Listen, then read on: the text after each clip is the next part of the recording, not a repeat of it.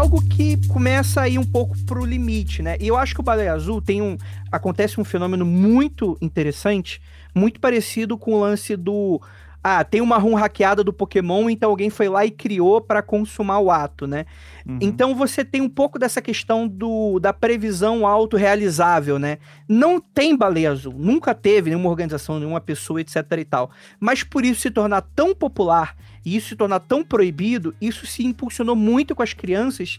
E aí começou isso. Aí na Rússia começou a gente adulta, de fato, se aproximar de criança uhum. com contextos dos mais diversos, né? Então aquela coisa que, tipo assim, no momento que você falava, gente, não tem, mas aí começa a aparecer caso, você fala, opa, então quer tem dizer alguém, que tem, é, o cara tá mentindo uhum. para mim.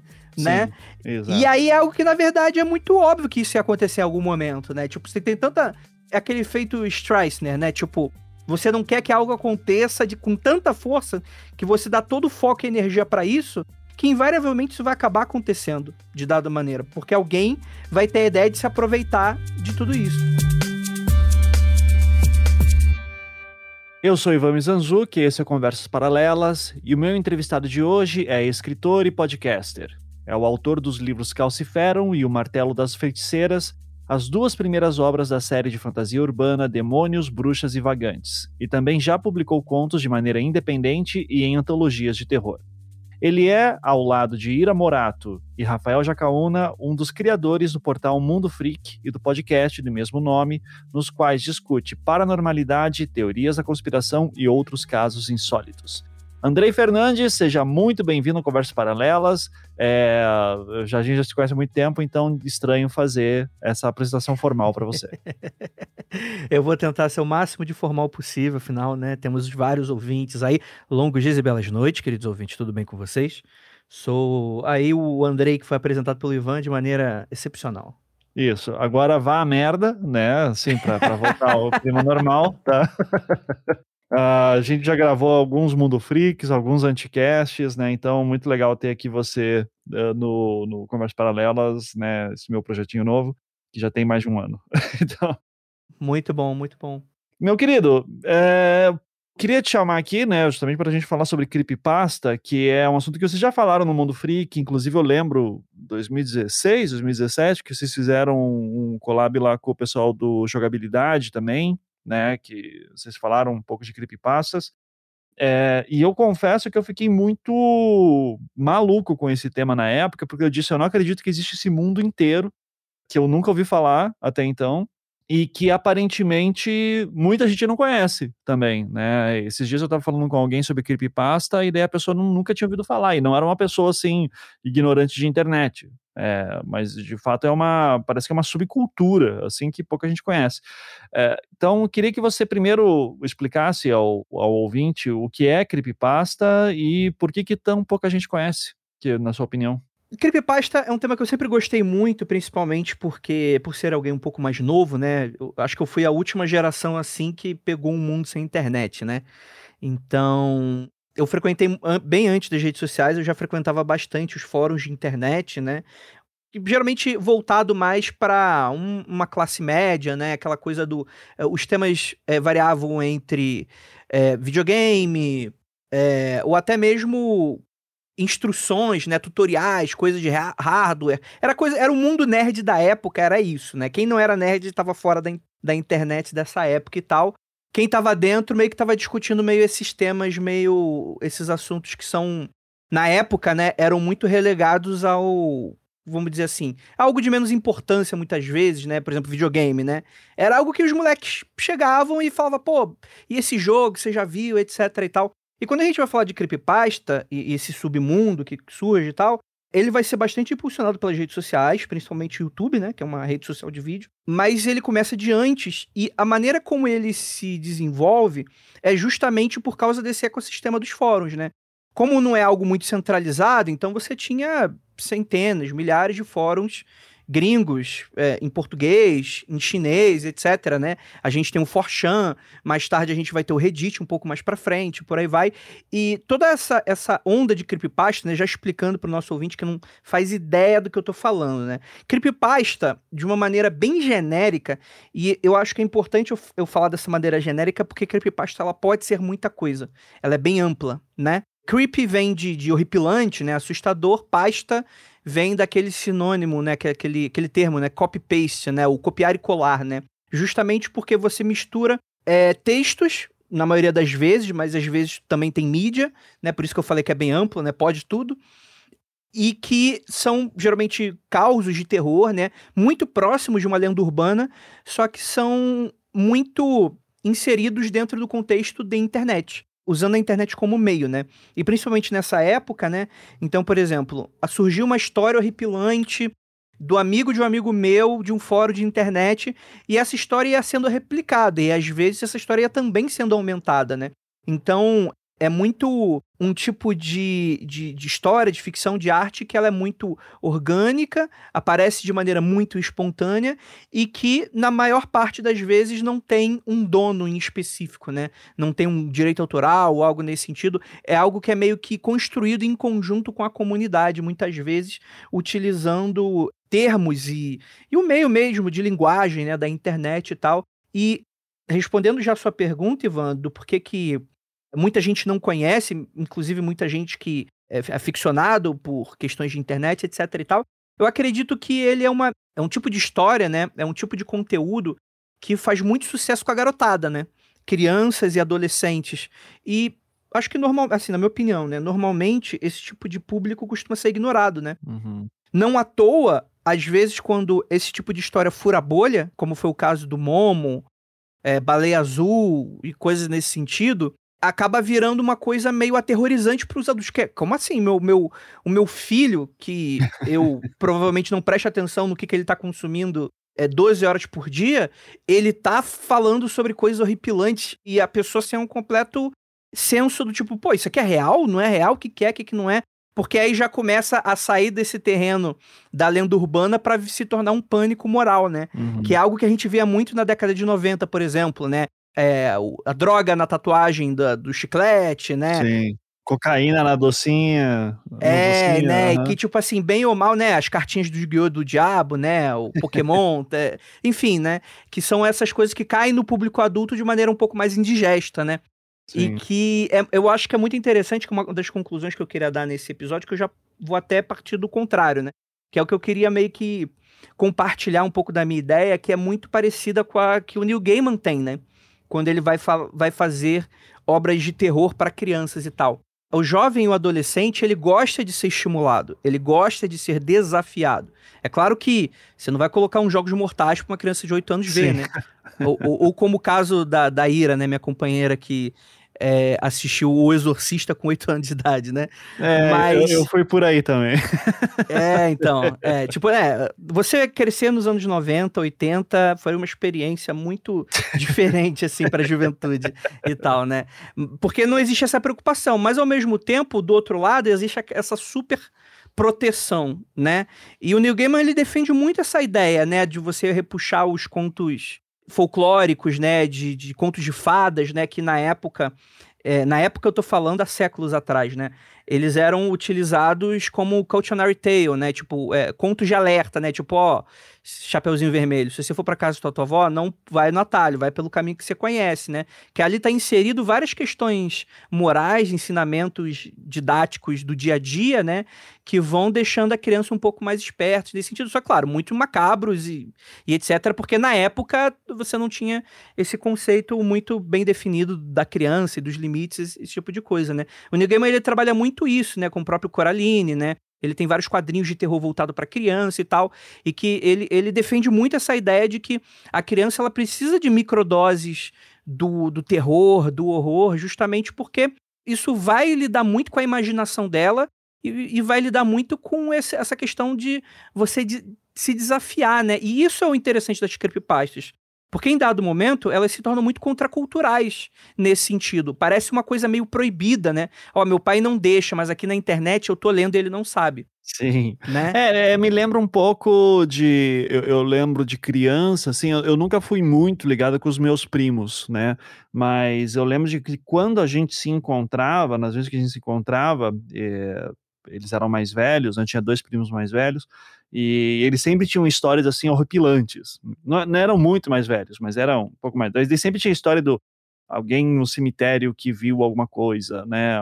Assim, no, aqui em Curitiba tem a lenda urbana da, da loira fantasma, né? Que era a loira que pedia é, que pegava uma carona de, de noite com algum taxista e daí pedia para descer no cemitério e não voltava mais. E daí foi virou um pânico na cidade aqui e tal, documentado e tal. Fulano que vendeu a alma pro diabo. Eh, então, ou ainda receber, eu lembro uma vez de abrir assim a caixa do correio do, da casa que a gente morava, eu era criança, então início dos anos 90, e daí tinha lá uma, uma coisa escrita à mão, assim, uma carta escrita à mão, sem envelope, sem nada, e era uma corrente, né, do tipo, olha, repasse essa mensagem para tantas pessoas, porque fulano de tal na Austrália não passou e morreu. Então, é, é, é uma lenda urbana, né, só que feita na internet, né, eu acho que o, grande resumo da creepypasta é isso, né, ela, e ela fica como toda lenda urbana, ela fica, ela sempre dá aquela pontadinha, putz, isso aqui, será que é real, né? Porque a pessoa está passando com uma autoridade aqui, é, essa informação, falando com uma convicção Sim. que eu fico balançado. E é aqui que eu acho fascinante, porque eu não sabia que existia uma indústria, vou chamar assim, de gente produzindo história todo dia, né? e, e, assim, Sim. muita gente participando. Você entra em alguns fóruns do Reddit, assim, alguns uh, subreddits ali sobre isso, é muito impressionante. Para quem não conhece o Reddit, né, é basicamente uma rede social de fóruns, né, e daí tem vários subfóruns lá dentro, cara, você entra lá em creepypasta, assim, tal, você tem muita história que chega a ficar é, perdido até de tanta coisa para ler. É tanta ideia interessante que tá ali rolando e o pessoal participando, porque daí tem sempre o cara que vai aumentando, diz assim, ah, eu tentei fazer aqui em casa e aconteceu tal coisa. Eu, eu, eu adoro os de ritual, assim, sabe? Tem um, existe um ritual que é feito de tal forma, blá, blá, blá. daí os caras daí começam a dizer assim, ah, eu tentei fazer essa no, eh, nos últimos meses e aconteceu isso, e daí vai aumentando e, e, e não tem fim, né? Assim, a gente não.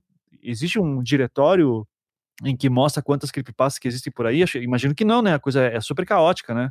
Tem algumas iniciativas próximas, mas dessa maneira como você tá, não tem um Vaticano das creepypastas, né? mas é que os blogs e sites eles perderam muita força em decorrência das redes sociais, né? Mas tem algumas pessoas que tentam trabalhar muito como com compilados e principalmente traduzir muita coisa, né? Aqui no Brasil ficou muito conhecido o Creepypasta Brasil, nem sei se está no ar, inclusive, que ele pegava muito o que se tornava sucesso, eles traziam e colocavam lá. Era né? no Reddit isso? É, não, é, no, o Creepypasta Brasil era um site mesmo. Site era mesmo. um site, um site. Tipo aquele ah. site de fanfic, que eram Sei. especializados. Você ia lá e publicava sua fanfic. Sim. Você podia publicar por lá, pelo que eu lembro. E eles também faziam um trabalho de traduzir coisas de fora né? Ou ver coisas que estão fazendo sucesso e tal. Então eles compilavam e deixavam. Mas é claro que é, esse é um trabalho muito hercúleo. Praticamente, você pensa, pô, Andrei, tem um, um, lugar onde tá compilado toda a internet? Eu vou falar, internet, né? é, é, porque é muito grande mesmo, né? Tem toda hora alguém escrevendo coisa nova e tal. Então, é, quem faz compilados acaba fazendo só do que é o destaque, né? Com relação a isso, né? E aí é um trabalho que não paga nada, né? Assim, a pessoa tá fazendo isso por amor. Sim, né? uhum. por amor total. Mas é, mas é isso que o creepypasta é maneiro, né? Você não. E por isso que eu falei que é um pouco meio contra a cultura, meio anárquico, porque você não tem muito dessa relação monetária. Você não tem muito dessa relação, vou fazer uma creepypasta para ganhar muito dinheiro. Até pessoas que depois foram procuradas para que as histórias virassem filmes, por exemplo, né? As primeiras pessoas que escreveram sobre aquilo, muita coisa demora muito tempo a sair. Não existe uma, de fato, uma indústria no sentido do tipo grana rolando, né? Existem casos pontuais em que aquilo fura bolha e sai. Um dos casos, não sei se eu consigo encarar com uma creepypasta, que foi o caso do Adam Ellis, né? Que foi o, o, querido David, que explodiu no Twitter, né? Que era um cara ilustrador. Cara, vocês. O episódio que vocês fizeram do Mundo Frequência me deixou assustadíssimo, assim, cara. É, eu, eu sou apaixonado por essa história e vai virar filme ainda, né? Mas enfim, conta aí. Assim, eu, eu, eu cara, aqui. eu fico muito assustado com aquilo. Cara, e é muito maneiro, né? Porque o Adam Ellis, ele manda muito bem, né? Ele, ele uhum. é um ilustrador, né? Ele faz tirinhas pra internet, gringo, etc e tal. E do nada, e ele tem essa parada meio bom humor, né? Meio crítica social, etc e tal. E do nada ele começa uma thread falando: olha, eu acho que no apartamento que eu, que eu tô aqui, eu tô sendo assediado por um fantasma. Começa assim a história. É, é, é, eu acho que assim, até pra colocar. Isso que é importante que você falou, né? É tipo assim, sei lá, se o Salimena, né, que é nosso amigo aqui que faz tirinha, que geralmente tem um humor, tem uma crítica política aqui e ali, mas assim, de repente ele fala assim, gente, eu acho que eu tô sendo. tem um fantasma na minha casa. E daí, tipo, a galera ficou maluca, né? Na, na... porque daí ele começou a postar o que tava acontecendo na casa dele. Sim. E, e com fotos de câmera que ele tava tirando, e, e era muito, muito assustador. É, é, impressionante. Sim, sim. E eu acho que isso, isso é legal porque o Adam Ellis, eu acho que ele é um, ele é um escritor muito competente, assim. Não conheço a vastidão do trabalho dele, assim, não dá para falar tanta coisa, mas é alguém que pelo menos está acostumado com a escrita. Sendo que a creepypasta, em 90% dos casos, você não vai encontrar esse tipo de qualidade. Dá para você sacar na hora vícios de escrita, coisas que não fazem sentido, paradas muito forçadas e tal. Por isso que, inclusive, ele também faz muito sucesso com, com crianças, adolescentes e jovens no geral, né? Que fica aquela coisa meio. Tipo, por exemplo, o Jeff the Killer, né? Que era a história de um, de um monstro, né? Uma entidade que tá sempre na tua casa e que era uma criança que sofreu bullying e, e hoje ele, ele tem o rosto deformado, né? Acho que foi, sei lá, jogaram ácido no, no, no, rosto dele, né? Então, se você colocar Jeff the Killer, né? Jeff o assassino no, no Google, né? E colocar imagens, você vê que é uma coisa bem tosquinha, né? Do tipo uma cara pálida, né? Um sorriso daquelas sem lábios, né? Como se fosse o Coringa naquelas versões mais hardcore dele, né? Com os olhos fundos, assim, uma coisa bem monstruosa. E aquilo é muito bobo, né? Aquela coisa que, poxa, pra criança convence. Pô, legal, isso aqui é, tem mais disso, né? Então, antes da gente até continuar, queria. Tem uma, uma subdivisão que o pessoal costuma fazer, mas eu, eu diria que isso deve estar muito maior hoje, né? Que o pessoal fala, é, é fala que dos tipos de creepypasta, né? Você tem as narrativas, né? Que é como essa do Adam Ellis, do Jeff the Killer, né? Do próprio Slenderman, né? Eu acho que o Slenderman foi um antes e depois do que foi se tornar as creepypastas, né? Porque o Slender, ele, ele bateu e furou todas as bolhas possíveis, etc. Até no mundo real, né? Que você tem a questão do assassinato lá das duas garotinhas, no, no, no não vou saber agora exatamente o país, né? Uhum. Mas eu falo disso daqui a pouco, né? Então essas narrativas contam muito do tipo, pô, geralmente em primeira pessoa, como se a pessoa estivesse narrando um diário, né? Ou como se fosse um texto encontrado e a pessoa desapareceu, né? Mas geralmente é em primeira pessoa para você dar um pouco desse tom de verossimilhança, né? Você tem as questões dos rituais, por exemplo, né? Que aí são pessoas que idealizam tipos de rituais, né? Então, por exemplo, seria como uma baleia azul, que no caso não vai para um lance sobrenatural, mas tem uma, uma série de etapas que você precisa cumprir, né? E, mas a maioria delas vai para o lance sobrenatural, tipo, como conversar com os mortos, né? Como abrir uma, uma, uma porta pro inferno. É a questão bem loura do banheiro. Tipo, tem as etapas que você precisa seguir, né? Essa questão do ritual, que é o que eu falei que é uma das minhas preferidas, né? Porque são rituais muito sim, diferentes que até você fica pensando, tá, mas por que, a pessoa tá fazendo isso? é, e a própria loira do banheiro. A loira do banheiro foi uma lenda urbana que era muito forte na minha época. A gente fazia o ritual da loira do banheiro no intervalo, no recreio da escola.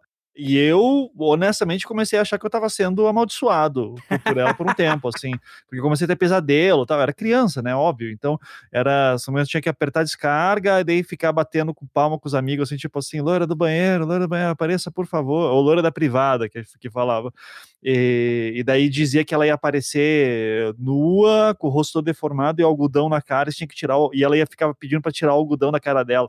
Daí eu pensando, por que, que alguém vai chamar um negócio desse, sabe? Tipo, que, que que loucura, né? Mas era pela, pela loucura. E, e, e, é mais ou menos nesse, nessa vibe que os, as creepypastas vêm de rituais, né? Do Sim. tipo, ah, eu ouvi falar de uma história que se você falar desse jeito, e daí a galera em fóruns começa a responder dizendo que tentou fazer e deu o resultado assim, assim, assado. Sim. E em outros o, o ritual vai ficando mais, mais complexo, tudo. O Slenderman que você citou, eu acho que não me lembro se ele tem um ritual, né, para chamar ele. É pós, é pós, é, né? É pós. Essa coisa de você ir criando coisas em cima e tal. Isso é bem pós. Acho que deve ser mais ou menos na época que o jogo foi lançado, né, o Slender, uhum. ou, ou até depois disso, né? Porque o Slender, Slenderman, ele surge inclusive numa competição num fórum, tipo, ó, criem, as, não tinha nem creepypasta como nome na época. Criem uma história bem bizarra ou uma criatura bem bizarra. Era uma, um torneio ali que o fórum tava fazendo e tal, ganhou esse Slenderman, que seria o homem esguio, né? Que seria um, um ser, uma entidade, né? Que veste terno e gravata e ele fica sempre observando crianças brincando em parques, né? E aí a pessoa teve também a, o talento, né, de você modificar fotos, né? Então tem três ou quatro fotos desse post original que são é, fotos em preto e branco, né? O que dá todo aquele clima. E geralmente os Slenderman no fundo, assim, observando. As... Não sabe se dá observando que o cara não tem rosto, né? Uhum. Mas isso foi algo que teve bastante sucesso, teve muita coisa que veio em conjunto. E aí, um grupo de fãs da Creepypasta lançou o jogo, né? O Slender, que era basicamente esses jogos que te jogam no lugar e aí você na época você precisava e aí isso foi mitologia criada pelo próprio jogo, né? Você precisava colecionar as oito páginas de diários perdidas de alguém que sabe como banir o Slenderman, alguma coisa nesse sentido. Uhum. E aí o Slenderman ficava atrás de você enquanto você ficava pegando as páginas, né? Então isso caiu muito como febre, principalmente porque os streamers, eles abraçaram muito, né? É, a Twitch o pessoal conhece hoje, mas a Twitch ela é um pouco mais antiga, né? E os streamers, eles abraçaram muito essa coisa, né? Trazia muito público, né? E aos poucos, aí transformou-se isso em filme, né? Por aí vai, né? E acabou também com aquela questão do do ritual, né, que duas garotas fazem. Eu, eu acho que são americanos, mas eu posso estar é, errado. É, é, americano ou o Reino Unido, não me lembro. Mas que. É. Eu sei que vocês já fizeram até episódio sobre o Slenderman, só que é, no Mundo Freak. Mas então, se eu tô bem entendendo, teve primeiro esse, esse concurso, que daí foi crescendo, virou videogame, virou filme, e daí que teve as meninas que viram isso e acharam que tinham que matar uma coleguinha? Isso, isso, foi mais ou menos assim, né? Foram duas garotas, né, que pegaram uma terceira e mataram ela como, como parte de um ritual para invocar o Slenderman. Quer dizer, é, é, é uma parada que é completamente sem o controle. Isso é né? real, né? tá? Tem... Só para deixar claro. Isso, é, isso é tipo, real. Um é. assassinato, duas crianças mataram outra criança por conta desse, de, dessa lenda urbana, né? Que foi Exato. criada. Que, que isso é uma coisa doida também.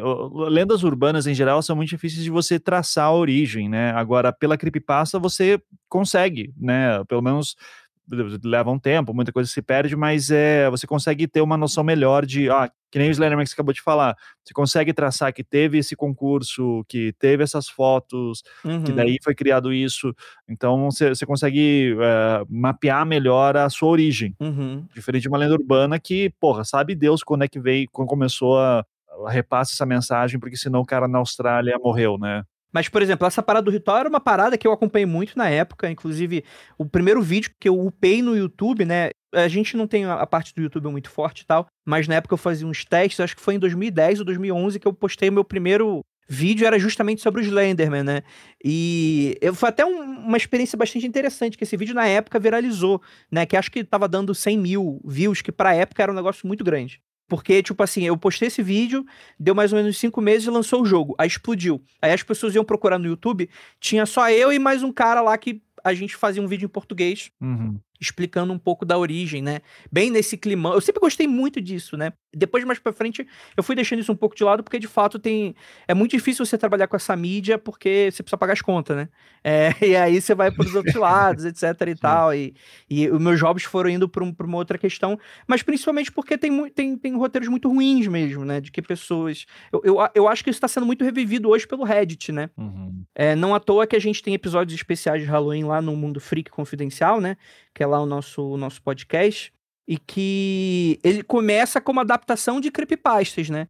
Então a gente tem o Bode em Pé, que era também relato em primeira pessoa sobre um grupo de jovens que vão acampar e aí, de repente, eles percebem que tem um jovem a mais, que seria um tal de homem bode Anansi, né? Que não tem nada a ver. Anansi é um, é um, é um deus africano, contador uhum. de história, não tem nada a ver com a, com a questão toda, né?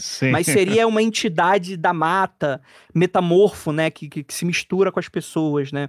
Depois a gente teve o Relatos de Oficial de Resgate, como a gente nomeou, né? Que acho que lá fora ficou como. É que, é que aqui não tem oficiais de resgate, aqui a gente tem os bombeiros, né? Uhum. Lá eles têm uma classe específica para achar pessoas desaparecidas nas florestas. É, e a gente adapta aqui pro Brasil dessa maneira, como o cara é um bombeiro e tal. Mas é esse cara que ele simplesmente ele chegou no Reddit e ele começa a contar uma série de relatos, né? Então são, é bem pulverizado, não tem uma linha cronológica muito certa, não tem um, uma moral da história, não tem um início, meio e fim, ó. Eu passei por essas coisas. Aí ele vai colocando relatos que às vezes são mais curtos, às vezes são mais longos, dele tratando sobre esse grande tema que nos Estados Unidos bomba muito, essa coisa meio conspiratória, que tem muito desaparecimento em mata e etc e tal. Então ele fala muito sobre regiões que você encontra criaturas, né? É, escadas que te levam para outra dimensão, né? As escadas se tornaram bastante populares depois disso, né? Porque uhum. você tinha no meio do mato uma escada Só uma escada normal, tipo uma escada de casa, como se tivesse alguém desencaixado de uma casa e colocado no meio do mato. Como se fosse um The Sims. eu tava pensando no The Sims.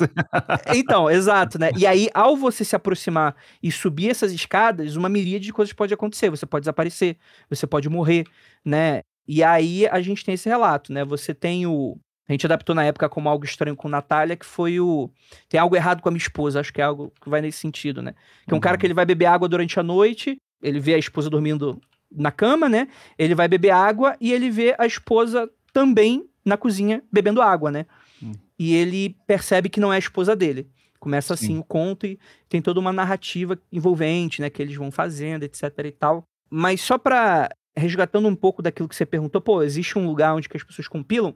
Tem um tipo de creepypasta muito específica que o pessoal chama... Que vocês fizeram também no Mundo Freak, né? Fizemos, fizemos, fizemos. Fundação SCP, né? Que seria como se fosse um MIB, né? Um homem de preto, no qual você tem é, essas pessoas que elas têm esse, essa, essa organização secreta, eles lidam com seres e eventos fora do comum né? É secure, contain, protect, né? Assegurar, conter e proteger, né? Então você tem criaturas bizarras, né? Criaturas de outra dimensão. É, tem um, por exemplo, que acho que é o homem que ri, acho que é isso. Eu posso estar falando alguma bobagem, né? E eles sempre tratam de maneira como se fosse os agentes dessa organização é, descrevendo relatórios sobre essas criaturas. Então é um negócio muito criativo e muito doido, né? Então uhum. é o homem que sorri. Se você, se você olhar para o rosto dele, não importa se é uma foto, não importa se é ao vivo, ele vai até você e vai matar, mesmo que você esteja do outro lado do globo. Né? É um ser que tá tudo oculto, tá tudo no escuro, para tá, tá preso, né? Mas se alguém vê ele de alguma maneira, ele vai conseguir escapar porque ele tem essa essa habilidade, né? É... Não, e, e, o legal do SCP é, é, essa noção de grandiosidade, né? De, existe uma organização gigantesca de agentes que tentam mapear esses casos e que você nunca ouviu falar. Então, é, é, é tudo tão grande, né? Que você fica, pô, mas o, o que, que, é isso? Da onde que vem? Por que, que existe? Então, é, como atiça a curiosidade também, é, é muito fantástico. E a gente sabe quem que criou? Isso aí a gente tem noção do, do autor, de origem, ou não? É, é mais um anônimo na internet que perdeu-se? Olha, se tiver um nome, que eu não me surpreenderia se tivesse um nome por trás, pode até ter, mas a questão é que não é só uma pessoa que cria. Uhum. Então, o site do SCP, ele recebe também relatórios de qualquer pessoa, né? E eles podem optar por publicar ou não. Então, mesmo se a gente tiver um nome por trás do site, a gente não vai ter um nome para cada uma das histórias, né? Porque existe essa questão, né? Você não tem uma uma pessoa no qual você possa comprar esses direitos ou algo nesse sentido, né? É uma coisa livre que as pessoas vão fazendo por hobby mesmo, né? Então, tipo assim, são jarros antigos romanos que sai demônios, né? E, e que eles lidam de certa maneira. Tem buracos dimensionais infinitos, né? Que você joga coisas ali eles nunca voltam, né? E às vezes até vem coisas de lá de outros lugares, né? Que dá a entender que existe uma questão aí de multiverso, né? De, de esse buraco ele dá para outros locais que pessoas estão também fazendo testes com ele, né? Uhum. Então geralmente é muito descentralizada essa questão de creepypastas, né? SCP não pega creepypastas aleatórias. SCP você tem que escrever e você vai encontrar coisas com cara de SCP, que são criaturas ou eventos insólitos que são descritos em relatórios, né, por agentes dessa organização secreta chamada SCP. Tá, mas tem uma curadoria, tem alguém que está recebendo esses e-mails e está escolhendo o que, que entra e a gente não sabe quem é. é. Se alguém quiser fazer um filme, por exemplo, para tentar comprar os direitos autorais disso, vai ter problema. Porque... Provavelmente vai ter problema, sim. Uhum, sim, sim. Principalmente as histórias mais clássicas, né? Que provavelmente aí são e talvez sejam irrastreáveis mesmo. Caramba, é. e, e, e isso dá mais uma uma camada assim de, de como é legal isso, porque se sente muito parte de uma cultura que provavelmente nunca vai furar essa bolha, sabe? Dizer assim, não, isso aqui é só pra maluco mesmo de creepypasta, é, e isso aqui dificilmente vai virar uma série da Netflix, justamente pela dificuldade de você rastrear e comprar os direitos. Nada impede que, sei lá, tipo, vamos dizer, a Netflix ou Globoplay, né, pra, pra ficar aqui na casa, é, decide fazer uh, uma, uma série, gasta milhões com isso, publica, daí é um puta sucesso, daí chega lá o dono diz assim, olha, eu era um anônimo de internet, tô vindo aqui agora para reclamar meus direitos, eu quero bilhões aqui pela porque usaram minha, minha obra de forma indevida. É, é, é foda, é um tiro no pé que ninguém quer arriscar, né? É o mais fácil, às vezes, é você se inspirar nessa ideia e transformar em alguma outra coisa. Mas mesmo assim, é por exemplo, o, o, caso ali do Adam Ellis que você falou, do Dear David, é, tipo, eu sei quem é o Adam Ellis, né? É, o caso do Slenderman, a gente sabe quem foi o cara. Temos outros exemplos de, de creepypastas que foram adaptadas para séries e filmes que... Temos, é... temos sim. É, por exemplo, essa do Oficial de Resgate que eu coloquei é uma autora, né? Inclusive eu só descobri que é uma autora porque a gente entrou em contato com ela para pedir permissão pra gente adaptar a história, né? Que por mais Legal. que, tipo assim, as pessoas estejam acostumadas com simplesmente pegar e sair publicando, a gente achou legal como a gente ia transformar em outra mídia, em outra língua, etc e tal. A gente teve essa preocupação de ir atrás e falar com ela, né? Claro. É, aí a gente descobriu e tal. Inclusive, rolou até uma treta que na época, no post original do Reddit, é, no fórum original do Reddit, né, onde, onde, essa história foi publicada, é, você tinha um cara que era brasileiro que escutou o nosso podcast, ou ele não entendeu ou fez por má fé, e mencionou a autora falando que a gente tinha roubado a ideia dela. Eita! E aí a gente mandou um e-mail para Sendo que vocês dão o crédito, né? Sendo que vocês dão crédito para ela. No... A gente dá o crédito, tanto textualmente quanto no, pelo áudio mesmo, né? Uhum. E aí, tipo assim, a gente mandou mensagem e tal, porque, tipo assim, se ela tivesse pedido, oh, tira do ar, a gente teria tirado e tal, mas não era nem o caso. Ela não. A gente não estava adaptando como uma série de TV, algo que a gente ia remunerar, né? Era um projeto super independente nosso na uhum. época. É, tanto que hoje a gente está fazendo maior, né? E a gente está fazendo nossas próprias histórias hoje em dia, né? Além disso, a gente tem os outros tipos também, né? A gente tem os hacks de ROMs e emuladores, né? E os jogos alternativos. Que Sim. é você pegar, por exemplo, vamos dizer assim, o Pokémon. Tem o Green, o Red e o Blue, né? O Green ele foi lançado exclusivamente no Japão. Aí você tinha o Pokémon Black. Depois, né, como série oficial, eles até lançaram o Black White oficialmente mais pra frente e tal. Mas antes de ter esse Black White oficial, tinha o Pokémon Black, né? Que era um. Era uma ROM modificada, amaldiçoada, né? Que você jogava o Pokémonzinho ali e você só tinha um Pokémon que era meio que um Pokémon fantasma, e ele só tinha uma habilidade, que era amaldiçoar. E aí, toda vez que você enfrentava os outros bichinhos, os outros oponentes, os pokémons não desacordavam. Eles simplesmente morriam. Aparecia o texto, tal Pokémon morreu. e aí era isso, né? E aí a ideia é que aos poucos, né, pela história, a história ia ficando cada vez mais esquisita, né? A ROM ia bugando, e aquela coisa falando, ó, oh, agora vai pegar você, não sei das quantas e tal. Esse jogo, inicialmente, pelo que eu sei, ele não existia. Ele depois foi feito, porque a história claro. apareceu. Porque é, é, fácil escrever um texto, difícil é fazer uma ROM, né? é e tal. Justamente porque, tipo assim, você vai juntar pessoas aleatórias que simplesmente gostam daquilo. Muito provavelmente é um desenvolvedor, baixou a ROM, programou, né? A gente tem o caso, por exemplo, que também é bem próximo dessa questão do Adam Ellis, que foi o, o Bem Afogado, né? Bem Drowned, que ele é da fita do Majora's Mask. Do Zelda, né? Um dos jogos Zelda do Zelda, The Legend of Zelda Majora's Mask, né? Que é um jogo que ele já é sombrio por si só, né? Um dos, da, da, marca, assim, né? Ele é um dos mais sombrios. Mas aí você tem a história desse cara que ele vai numa dessas vendas de garagem e aí ele encontra uma fita de Nintendo 64 que a etiqueta, né? Tá rasgada, né? Ele não sabe o que, que é e tá escrito com um canetão, Ben, uhum. né? B-E-N, né? De Benjamin, né? E ele compra essa fita, para ah, o que que é? Majora's Mask. Ah, beleza. Ele leva para casa, começa a jogar. Ele vê que a fita tem um save de, um, de alguém, e tá escrito, acho que bem, se eu não me engano.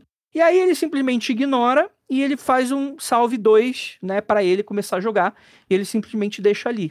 E aí é, é, é, o interessante, que esse jogo começa a bugar, né? E, e, e, dá a entender, assim, a história é bem longa, dá a entender no fim que teve um garoto chamado Ben que se afogou, etc e tal, por causa dessa fita amaldiçoada. Então, lida muito com essa que principalmente um pouquinho é jovem, a Gia aqui, a produtora escreveu uma na, na pauta um resumo daí de, desse do, do, Zelda que eu achei bem interessante. Então só deixa eu vou, vou dar uma lida claro. aqui, tá?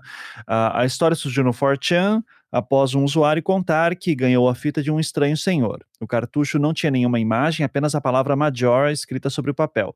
O homem que lhe entregou o presente disse que o game pertencia a uma criança que não morava mais ali. Quando colocou no videogame, viu que já existia um save no nome de Ben.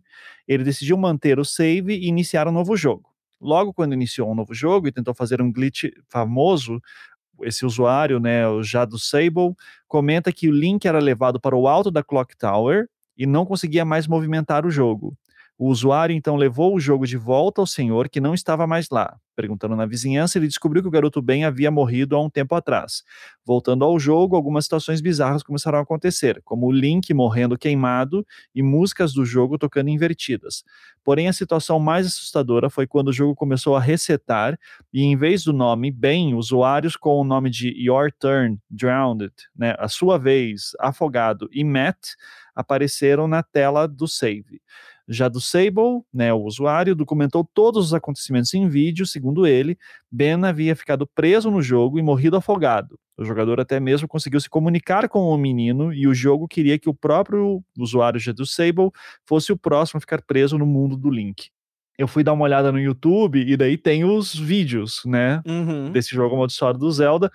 E daí assim, né, essa que é a delícia de coisa assim, tipo, porque não é um grande estúdio fazendo, não, não é a Warner fazendo esse filme, né? E jogando na HBO Sim. pra você assistir. Tipo, é um cara postando na internet, você bota no YouTube e você vê lá esse, aqueles vídeos e você fica assim, tipo, cara, é, isso aqui me parece real, porque tá na internet. É, exato, né? Agora você imagina você com 12 anos assistindo essa história, né, mano? Você fica, tipo assim, por mais que você fale, ah, mas provavelmente é, é, é irreal e tal, mas vai ficar aquele fundinho do e se for verdade? Né? Uhum, e é aí, que, é aí que a creepypasta entra, né? E é o que é o gostoso, né? Essa sensação de adrenalina, né? Que provavelmente se você falar pra tua mãe com 12 anos, pô, eu tô vendo uma história na internet de um maluco que se afogou, né? E de uma fita amaldiçoada que vai pegar todo mundo que jogar ela. Provavelmente a mãe, né? Tipo, vai ficar muito, porra, por que, que você tá fazendo isso? Vai ficar assustada, etc e tal. Mas pra criança isso dá uma adrenalina, né? Ah, em, mu em mundo de, de mamadeira de piroca, a gente não sabe de mais nada, né, cara? Então.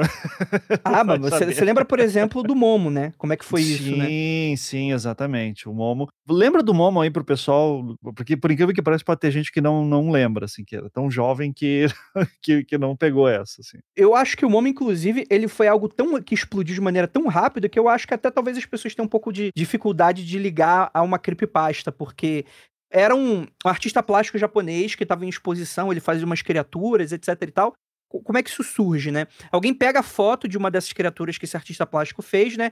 Que é uma, é uma mulher com o rosto deformado, né? Olhos gigantes, né? E ela não tem corpo humano, ela é só a cabeça e, e o corpo era meio de um pássaro, né?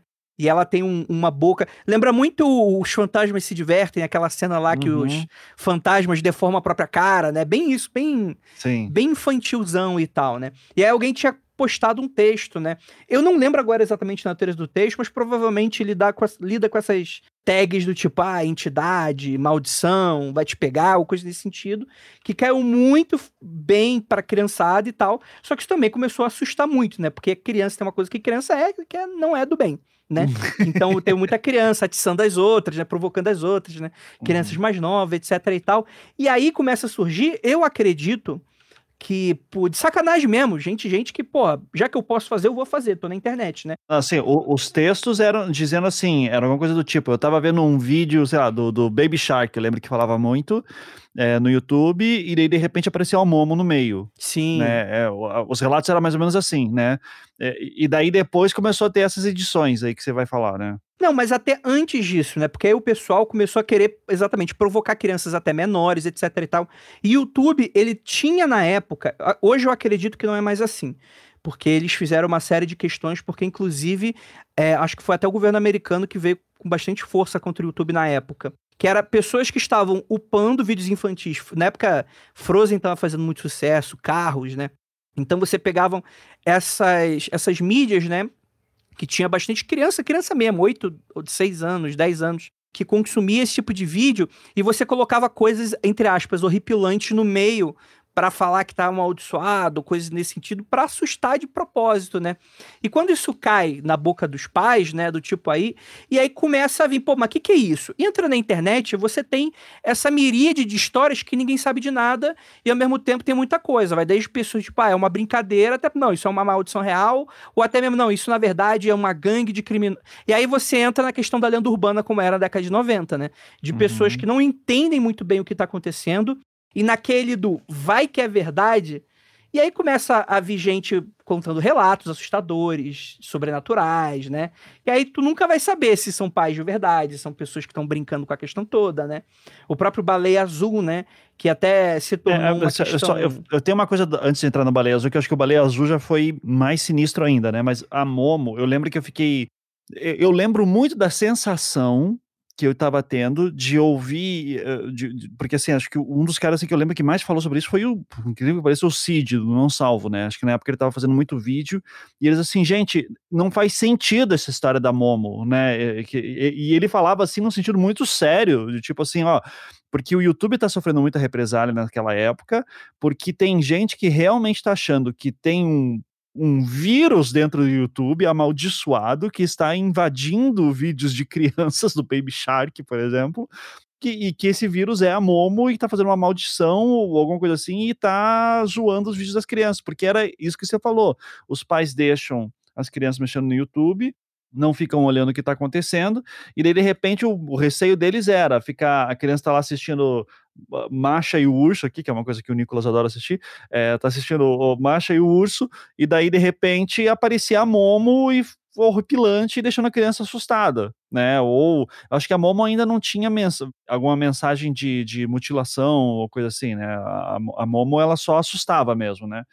E, e, daí apareciam esses vídeos, assim, que de manipulação da Momo aparecendo no, no, no, Baby Shark ou qualquer coisa do tipo. E daí era o que dizendo, gente, isso aqui são vídeos editados que estão sendo upados por outras pessoas, mas não é do canal do Baby Shark, por exemplo. Acho que foi até nessa época que o YouTube começou a fazer toda aquela reformulação muito forte, sair um YouTube para crianças, que teve uma época que o YouTube era meio tipo, foda-se, né? Assim, a, a criança podia estar tá vendo realmente um Baby Shark e daqui a pouco tá parecendo uma coisa horrível para ela de adulto. E eu acho que é nesse momento que o YouTube começa a mudar um pouco as suas políticas para tipo, não, vamos fazer aqui um canal para crianças que seja seguro, que seja family friendly. É, eu lembro que muito canal foi desmonetizado nessa época, inclusive, porque uhum. tinha coisas mais para adulto, e daí o YouTube tomou uma decisão para dizer: não, aqui a gente vai ser só para toda a família mesmo assistir com segurança, por causa do medo dessas coisas, assim. Mas é, hoje pensando, é uma doideira, né? Do tipo assim, é óbvio que não tinha ninguém no servidor do YouTube inserindo vídeos de adultos no meio de criança. Era questão de falta de controle mesmo dos pais sobre o que a criança está assistindo ou não. E, e, também o YouTube tomou a responsabilidade de deixar isso mais seguro. Mas é a noção de que existe uma maldição entrando em vídeos, né? Ela se confunde um pouco com isso, do tipo, até que ponto que meu filho tem acesso a tudo que está na internet e até que ponto que tem alguém zoando o conteúdo que meu filho tá, tá consumindo, né? E, isso, essa discussão sempre se perde nesse ponto.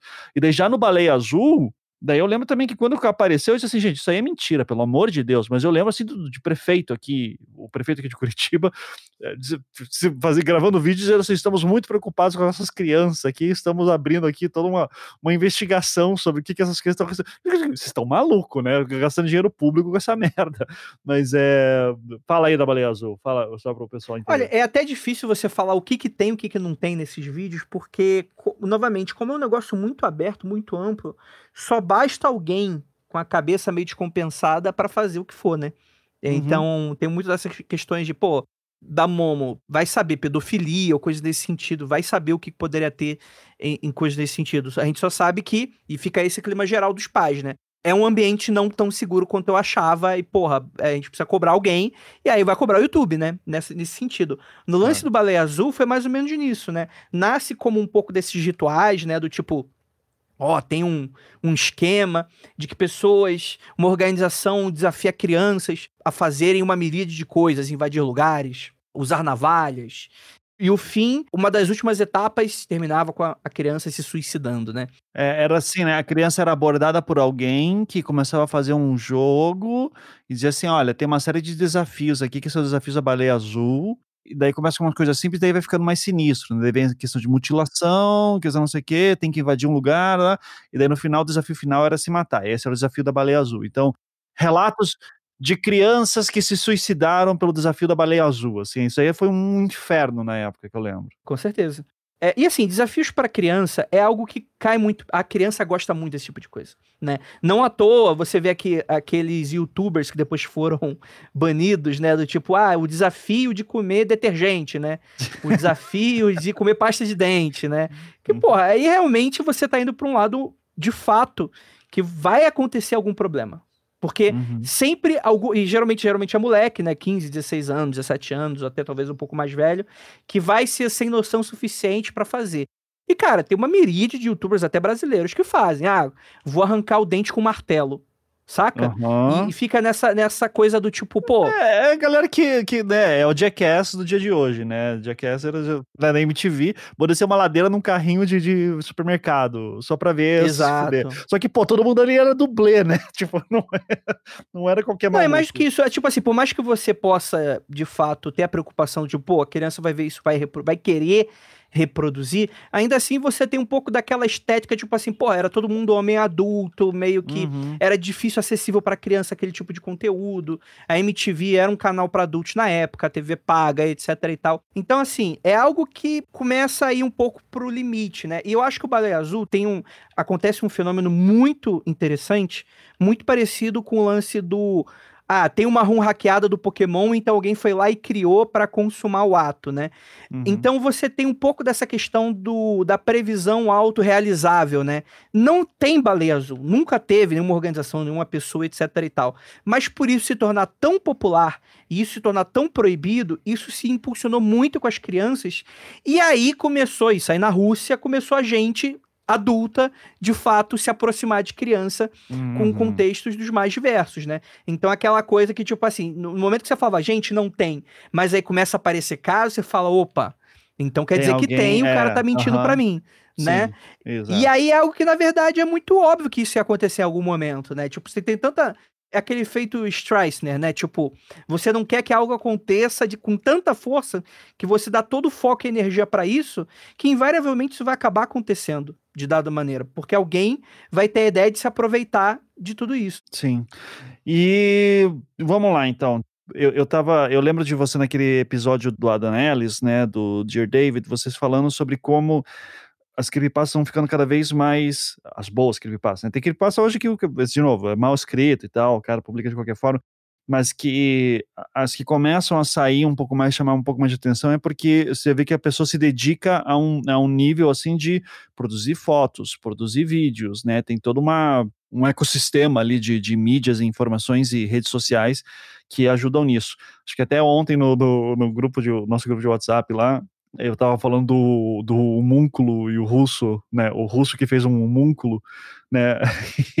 que, que é uma das coisas que eu mais adoro também. Que de certa forma é uma creepypasta também, né? Sim, sim, não deixa de ser. Pra quem não sabe, um homúnculo é essa criatura, né? Que, que seria criada por, por um homem, é uma coisa que os alquimistas buscavam muito, que daí vem lá também do, do misticismo judaico antigo, mas que é um ser que você cria, basicamente, cientificamente não faz o menor sentido, mas basicamente se você colocaria sêmen numa seringa e você injetaria num ovo e daí de alguma forma né, nasceria alguma coisa lá dentro quando você faz algumas condições e tal.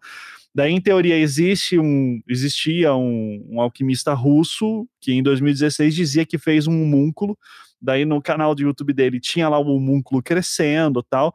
E foi assim por uns dois anos isso, e daí o cara parou de postar vídeo. O múnculo já tava grande, já tava soltando raios elétricos, tava comendo carne, tava tipo. Não, mas o interessante é que o cara provavelmente ou trabalhava com efeitos especiais, ou pelo menos tinha meios de, e que ele fez uma espécie de animatronic, né? Meio gosmento, é, assim, que se movia sim. sozinho. Ou é um homúnculo de verdade, né? Porra, na Rússia tudo é possível, né? Vai que o cara era um alquimista mesmo. Pode ser, né? Mas eu, eu sei que eu, eu, acompanhei aquela história com muita dedicação na época. Assim, cara, tipo, eu, eu quero saber o que aconteceu com o homúnculo russo. E em 2018, janeiro de 2018, o cara parou de publicar isso. Daí, ontem a gente, eu, você, o Salimena e o Caio, no nosso grupo lá conversando, eu percebi que, tipo, porra, o que será que aconteceu com o homúnculo russo, né? E daí eu fui descobrir que aquele vídeo que eu já tinha visto, visto em 2018 era de fato o último. Daí lendo nos comentários descobri que o cara morreu de um ataque do coração, né? E você tinha brincado com isso antes, né? Lá no grupo, assim, ah, o, o homúnculo, é, o russo morreu, o homúnculo matou ele. E, daí eu descobri que o cara teve um ataque do coração, e eu falei, caralho, velho, tipo, o músculo pode ter matado ele, né? Ele soltava raio elétrico, não sei. E aí, se você fosse uma pessoa um pouquinho mais desocupada, um pouquinho mais jovem, você já escreveria isso, e aí isso se tornava mais uma etapa, mais uma. né? O, o creepypasta tá, tá exatamente aí. Tipo assim, no caso a gente tava falando de sacanagem mesmo.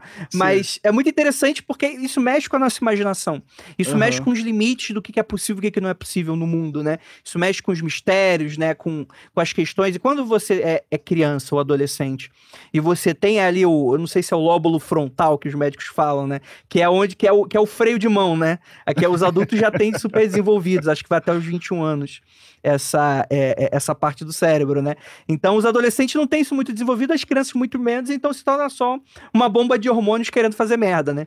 É... Acaba se tornando um pouco desse combustível para esse tipo de coisa. Ô, ô, Nicolas, o que aconteceu com os ovos aqui de casa? Né? Eu já tô me imaginando daqui a 10 anos.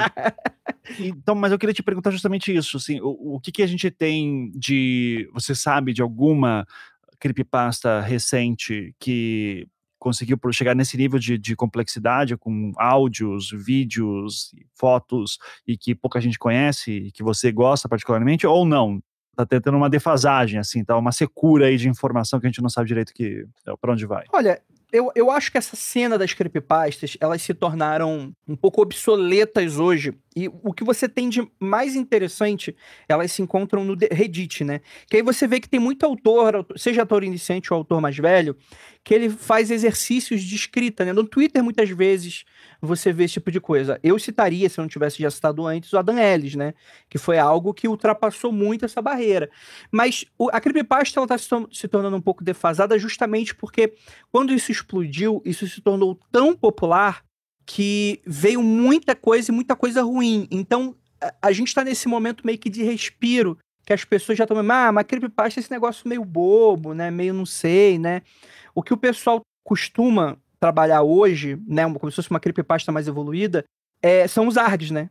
É, uhum. A questão da realidade alternativa, né? No qual pessoas fazem jogos é, no mundo real, né? Não necessariamente jogo em que alguém ganhe, mas às vezes sim, em que você vai lidar com o seu público investigando coisas, uhum. né?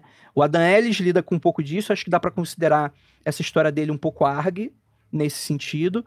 Você vai ter pessoas que vão enterrar coisas e vão pedir para pessoas e vão dar dicas pela internet que vão tentar descobrir aonde estão as coisas enterradas, né? Às vezes um rico, um milionário, né? Você vai ter coisas muito nesse sentido, né? Até na época do Slenderman, você vai ter um canal no YouTube chamado Marble Hornets, que eu sou muito fã, particularmente, acho ele muito legal, que era um youtuber que ele fazia meio que um. Não, não chega a ser um mockumentary, porque a ideia é que os relatos não estão dispostos no formato de documentário, né? Que o mockumentary é um documentário meio ou satírico, né? Ou tipo um Bruxa de Blair, né? Uhum. Mas ele lida com essa questão, ele vai publicando entradas, né? Entries, em que seria um cineasta iniciante que ele começa a ser sediado pelos Slenderman. Então você tem uma série de vídeos em que vão dando dicas para as pessoas pirarem e irem investigar junto com o cara o que, que, estaria acontecendo com ele e os amigos dele. Aí mostra os amigos dele sendo atacados na noite, pessoas que desaparecem, coisas nesse sentido. Eu acho que quando a creepypasta vai por esse caminho, eu acho isso muito maneiro, porque a capacidade de produção, apesar de limitada, ela é muito interessante principalmente por causa do formato. E uhum. eu acho que muito desse tipo de história mais para frente vai se tornar também a maneira como está sendo feito hoje na indústria do horror, né? Muito filme hoje, você, por exemplo, tem o Bruxa de Blair, mas você teve uns 10 anos pós Bruxa de Blair que você não teve tanta coisa. Apesar do Bruxa de Blair ter super explodido, você vai ter uma coisa, um mercado muito morno nessa coisa meio, pô, fonte footage, né, que o pessoal fala, né, das fitas encontradas, esse tipo de coisa. Bruxa de Black, por muitos anos, como a internet não era muito popular, muitos anos, muita gente, se duvidar até hoje, acredita que aquilo era real, né, o... Perfeito. A, a questão de lenda urbana era muito forte ali dentro, tipo, isso aqui é ator ou é gente de verdade, né, a gente não, não sabia, eu não Sim. sabia na época, demorou muito tempo. Que na época era uma, uma replicação daquele Holocausto Canibal, né, uhum. que também os, os atores, eles se esconderam durante o tempo, e como era uma parada para época super realista, o diretor teria sido acusado de ter de fato assassinado as pessoas, né? Uhum. E por aí uhum. vai, né? O diretor italiano, né? Na época eh, que a Itália, hoje, hoje a Itália é mais fascismo. Né? Na época era, era, era o horror sem limite, né? Uhum. E aí eu, eu acho que por causa das creepypastas, você tem toda uma geração nova de horror nesses últimos 10 anos que tá muito interessante e que eu acho que, apesar deles não estarem adaptando creepypastas, eles são muito influenciáveis por essa cultura de internet e por essa cultura de contos e causos de internet. Pô, você vai ter pelo menos dois ou três filmes, de cabeça não vou exatamente lembrar os nomes, que adaptam muito aquela coisa, por exemplo, do terror pela chamada de vídeo que teve o rolê da pandemia agora, né? Uhum. Do tipo, pô, um vídeo todo passado, aspas, pelo Skype, né? Acho que o Skype nem se usa muito hoje em dia, né? Ma pelo Microsoft Teams, pelo Zoom, enfim, né? Uhum. Então, tipo assim, você vai construir o terror muito mais numa proposta inovadora e expandindo os limites do que sendo uma parada super bem produzida com efeitos especiais. E isso, pelo contrário, né, acabou caindo um pouco de desuso, né? Apesar de você ter um James Wan, vez ou outra, né, um Mike Flanagan, eles acabaram se tornando minoria num horror hoje que é muito mais independente e com uma linguagem muito mais dinâmica, né? E interessante, audaciosa. Eu acho que muito se deve a essa geração que cresceu com as creepypastas. É, é eu, eu, eu fico curioso para ver até que ponto que a gente consegue fazer uma creepypasta que chame a atenção, né, de novo, e, e bem organizada, porque no fim das contas, se você pegar hoje assim, ah, vou fazer um vou fazer uma creepypasta aqui e vou pegar um, um ator, uma atriz para meio que gravar uns vídeos também. Cara, se aquela porra furar a bolha e viralizar, né, vai ter, vai demorar cinco segundos para dizer, ah, pô, essa aqui é a Patrícia que estudou comigo no, no segundo grau, minha vizinha, qualquer coisa. Então, é, daí já diz assim, ó, oh, Patrícia, o que você está fazendo aqui nesse vídeo aí que você está sendo possuída por um demônio? E já, já perde um pouco do encanto nesse ponto, né? Acho que o nível de comprometimento que você vai ter que fazer para fazer um, uma história viralizar e, e, e, com todos os recursos que nós temos hoje, é, vai ser muito mais complexo também. Então, não sei, tô, tô, fico curioso aí para ver o que, que o pessoal vai inventar. Eu tenho muita vontade de, de tentar criar alguma coisa assim também, imagino que vocês também. Só que na mesmo tempo fica assim, porra, até que ponto que vai minha credibilidade depois que todo mundo descobre, né? Ficar puto, né? Tu vê os pais putos contigo, né? É, porque tem aquela velha história, indo longe de, de creepypasta, né? Mas eu, eu sempre lembro do case lá do, do Perdi Meu Amor na Balada, né? Que o, o, era uma, uma ação de marketing em 2013, 2014, sei lá. Só que ninguém sabia que era uma ação de marketing, mas era um cara cara assim, tipo, gravando um vídeo na internet super tosco, dizendo, ó, oh, seguinte, eu fui no, no, numa balada ontem em São Paulo, na balada tal, lá, e conheci, sei lá, Fernanda, e, pô, me apaixonei por ela, lá, só que a gente não trocou telefone nem nada, então, peço pelo amor de Deus que vocês me ajudem a localizar. E, velho, a internet inteira se mobilizou pra achar a, a porra da Fernanda. E daí depois, o cara fica postando vídeo, vídeo, vídeo, e daqui a pouco no último vídeo lá, ele aparece ele encontrando a Fernanda e ele diz que era uma campanha da Nokia, um lance assim, só pra vender um novo celular. Aí a galera fica muito puta, né? Daí fica puto, né, velho? Daí fica puto, assim. Então você montar uma creepypasta com esse nível de fazer um ARG gigante, assim, com podcasts, vídeos, fotos, do que, é, perfis em redes sociais de uma maneira tão complexa pra chegar no final o pessoal ficar puto com você. eu não sei, eu fico meio, meio ressabiado também. José, quer saber? Deixa pra lá, assim, vamos, vamos. Se bem que, Ivan, você fala assim, pô, mas seria muito fácil encontrar uma atriz ou um ator que esteja trabalhando e ver que é mentira, etc e tal. Mais ou menos, eu diria, né? Porque hoje em dia, gente, nessa, nesse universo de Canon, né? Em que a realidade está sendo bombardeada com situações cada vez mais grotescas e insólitas, eu acho que hoje acaba sendo também um pouco fácil nesse sentido, porque vamos dizer assim, um ratanabá da vida, saca? Tem, toda semana tem um ratanabá novo acontecendo, né? Que é claramente um negócio muito picareta e que não tem qualquer né, histórico na realidade. E eu acho que, inclusive, não pelo lance da creepypasta, mas pelos ARGs, está sendo muito utilizado pelo meio político, né? Então você é, é muito capitalizado por isso, né? Mas, por um lado, hoje, talvez a esquerda esteja um pouco reagindo com essa questão, mas você vê que, por exemplo, existe uma galera que está vivendo literalmente uma realidade alternativa de que a esquerda apoia a necrofilia, pedofilia, como institucional, porque uhum. o Marx era pedófilo. Aí você fala assim, e aí uhum. ninguém vai desacreditar, porque a pessoa já não quer, já, já tá ali comprada pela ideia, a pessoa não vai questionar. Foda-se. Né? É um viés de confirmação que as pessoas estão se forçando a se trancar dentro das próprias bolhas, né? Então, acho que por mais que não esteja uma questão do tipo, pô, é uma parada que super todo mundo vai acreditar, mas tem uma força latente aí muito interessante de alguma maneira para arte de talvez trabalhar com essa questão para o futuro, né? Quando a gente passar a entender melhor o que está acontecendo hoje, né? Vamos subverter a, a maneira como as pessoas estão aceitando qualquer coisa hoje em dia, então. Gostei dessa, dessa proposta. Vou seguir em frente. Vou, vou seguir em frente com o meu plano maligno aqui de, de manipular todo mundo. Andrei, chegamos aqui no nosso limite então de tempo, porque aqui não é anticast, aqui é uma hora de programa, então Te agradeço muito aqui por, por ter participado, cara. E assim, não que você precise, mas manda aí teu jabá aí, cara. Fala onde as pessoas te encontram, fala mais do Mundo Freak. Sei que agora outubro vocês estão cheios de coisa, então manda ver. Então, gente, eu acho que a parte mais fácil de me encontrar vai ser pelo podcast, né? Os podcasts da Casa Mundo Freak. Hoje, o Mundo Freak Confidencial ele é exclusivo do Spotify mas você tem uma miríade de outros programas que estão em todos os lugares possíveis, onde você estiver escutando isso, vão tocar, ou aconteceu comigo, por exemplo, né, que são relatos assustadores dos nossos ouvintes, né? Tem nossos especiais de outubro, né? Não sei quando que esse podcast vai ao ar, mas Também caso não seja sei. depois. Mas a Gi, a Gi com certeza sabe, e mesmo assim, isso aqui entra. É, entra antes ou depois, o pessoal já fica atento. Então, mas manda ver.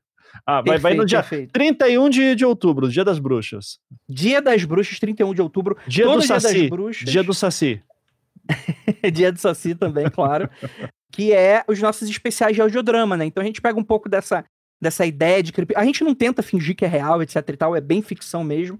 Mas é muito inspirado nesse tipo de, nesse tipo de relato. E esse ano a gente vai lançar uma parada muito maneira, assim, que a gente tá super inspirado nesse lance de saindo da pandemia, com precarização do trabalho, etc e tal. A gente tá fazendo um misto de taxi driver com coração satânico, Bom. numa história que mistura um motorista de Uber, que ele tem o contato com o diabo de alguma maneira, e ele é um personagem ativo dentro da história. Então, caso vocês se interessem, o nome é Próxima Parada Inferno, que você pode encontrar no feed do Mundo Freak, ou caso não, você pode ir no seu agregador e procurar por podcast Paratopia. Paratopia é a nossa produtora, a nossa empresa. E lá a gente tem uma. A gente tem todas as nossas séries compiladas, né, de todos os especiais. Então acaba ficando mais fácil de você encontrar tudo que a gente já lançou de ficção, né? Então é isso, Ivan. Agradeço muito o convite. Eu tenho certeza aí que o pessoal vai curtir bastante o conteúdo que a gente estiver lançando. Já falei que vocês, eu sou muito fã do trabalho de vocês, queria poder acompanhar mais, mas infelizmente o mundo e, e, a, e a paternidade não me deixa tanto. Mas ainda assim é, é, muito orgulho de ser teu amigo e com todo o teu brilhantismo, parabéns mesmo, vocês merecem todo o sucesso do mundo. Ah, valeu, querido. E é isso, muito obrigado, até a próxima, gente. Tchau, tchau.